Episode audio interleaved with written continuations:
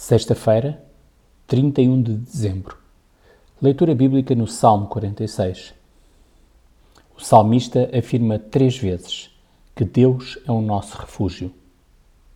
Situações difíceis e de desespero, sem dúvida, iremos enfrentar. Sendo assim, ele convida-nos a contemplar as obras que Deus tem feito pelo seu poder. A recomendação é não temer ficar calmo e confiar em Deus, o nosso auxílio e segurança.